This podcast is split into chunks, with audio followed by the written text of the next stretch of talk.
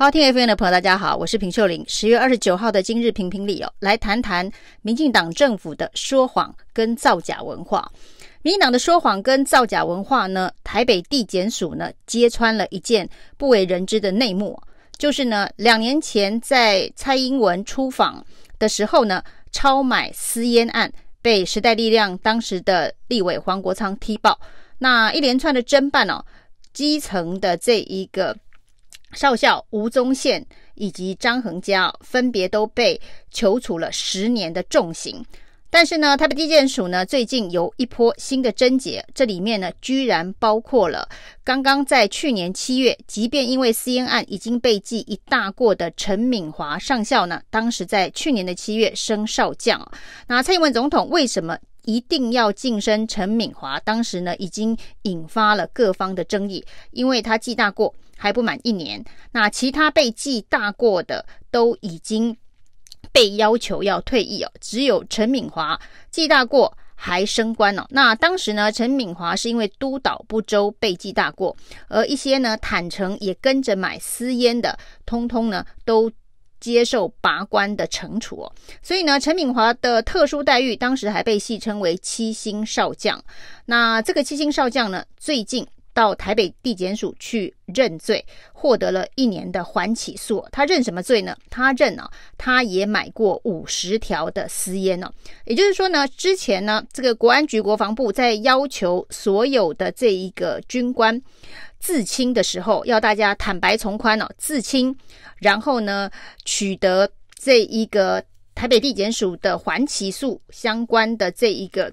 轻轻放下的惩处的时候呢，陈敏华说谎了。他当时没有坦诚，他也买了五十条的私烟。是在第二波侦办，台北地检署发现陈敏华也买了五十条私烟，于是呢约谈到案。那因为证据确凿，陈敏华只好坦诚。那他在认罪之后呢，就是缓起诉一年，然后呢赔国库四万，六个小时的法治教育哦。就放过他哦。那想想跑腿的吴宗宪、张恒嘉呢，居然还有十年的重刑哦。那当然呢，这个高官呐、啊，很容易逃逃过罪行哦。这个基层就是要扛责哦。但这件事情呢，最不堪的是陈敏华第一时间没有坦承，他也买五十条私烟，而总统府。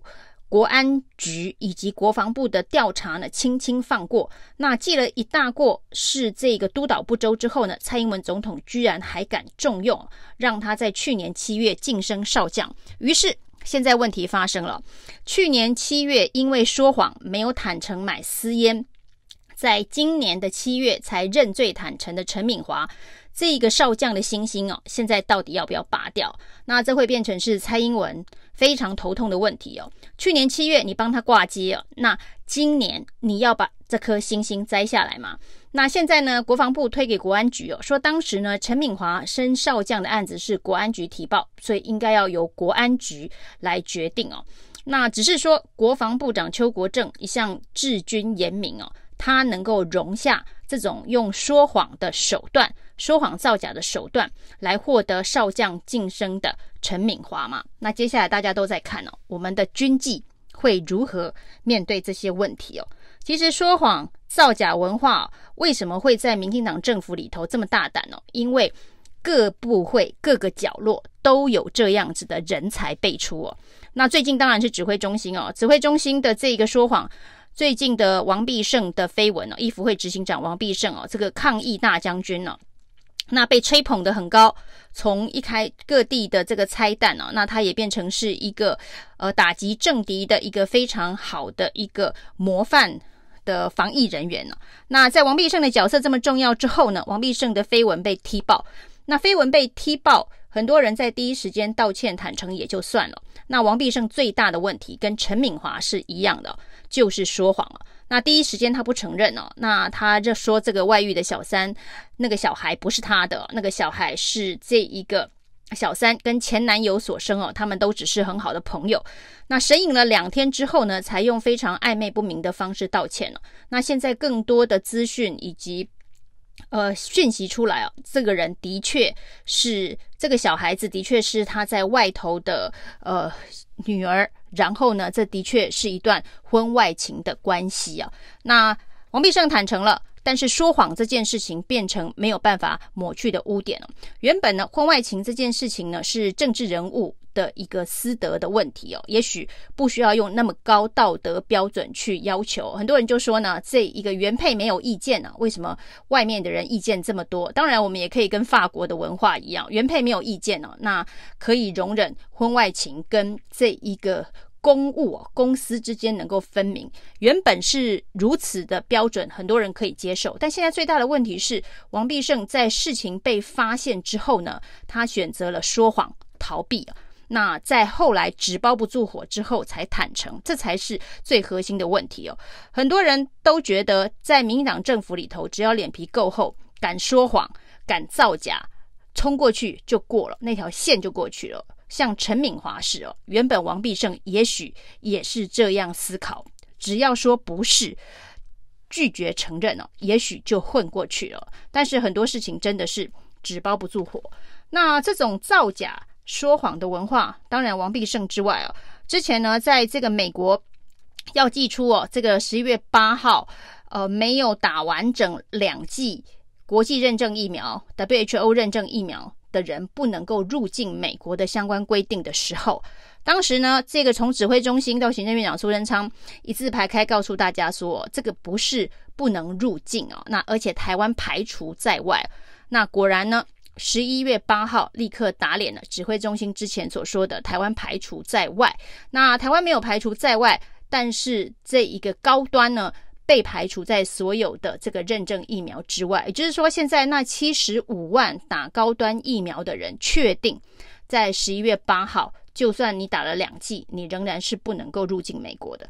这也是一个试图说谎造假、想要拖过时间所造成的后果。所以，那七十五万剂。之前听了指挥中心说，这个台湾排除在外，不会被拒绝入境哦。那是不是打高端或是打国际认证疫苗没有关系的人，他的权益就受到了损害哦。那这种说谎造假的文化漫步在各个部会哦。那包括了今天的 NCC 在立法院里头被质询哦。那为什么 NCC 还要外包？七百万给外面的公关公司经营脸书哦，而且成效不彰，如何如何如何哦？现在真的是行政院的各部会哦，都有外包公公关公司营造形象，做一些这一个大内宣的工作，连 NCC 都在做这件事情哦。结果被踢爆之后呢，NCC 主委还说要检讨，就后来被发现哦，根本没这回事啊。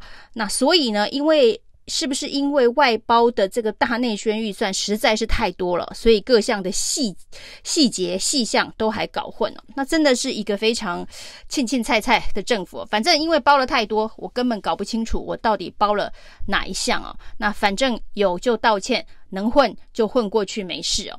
然后呢，这个除了这样子的一个内宣预算之外哦，最近呢，民党立委林俊宪啊，用审计部的资料踢爆。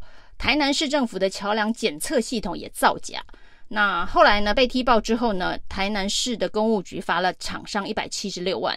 那这个剧情是不是非常像之前外交部外包给一家这个电影公司做国庆的影片，结果呢，把这个玉山都弄错了？这件事情哦，最后也是厂商扛责，厂商罚钱了事啊。那这个玉山影片呢，是这个丢脸丢到国际哦，因为是国际影片。这个桥梁检测哦，造假是危害到人民行的安全哦。这些马马虎虎、随随便便可以造假的桥桥梁检测影片，被踢爆这么大的弊案之后，交通部的运研所说呢，会检讨，也会好好的督导。那造假跟说谎哦。似乎是没有被踢爆之前呢、哦，在这一个政府到处的横行，那这一个文化是怎么来的？是不是民进党为了夺取政权，什么事都敢说谎，什么事都敢造假的上行下效？那从这个疫苗，从防疫的指挥官，一直到这一个超买私烟的少将哦，每个人似乎都觉得，只要说谎头过身就过，那只要能够。扛过那一个时间点，就再也不会追究，升大官发大财哦，每个人都可以做。如何让说谎造假的文化不要再变成家常便饭哦？之前呢，这一个国民党主席朱立伦说，只会抗中保台的人就该罢免哦。当时大家会觉得朱立伦说的未免太太严重了。那事实上哦，如果呢只会抗中保台，可是呢在其他方面都在说谎造假，不认真好好的执政的话，那的确被罢免，或是呢在下一次的选举当中被人民用选票换掉，只是刚刚好而已。以上是今天的评评理，谢谢收听，谢谢收听，请继续关注好好听 FM，并分享给您的好朋友。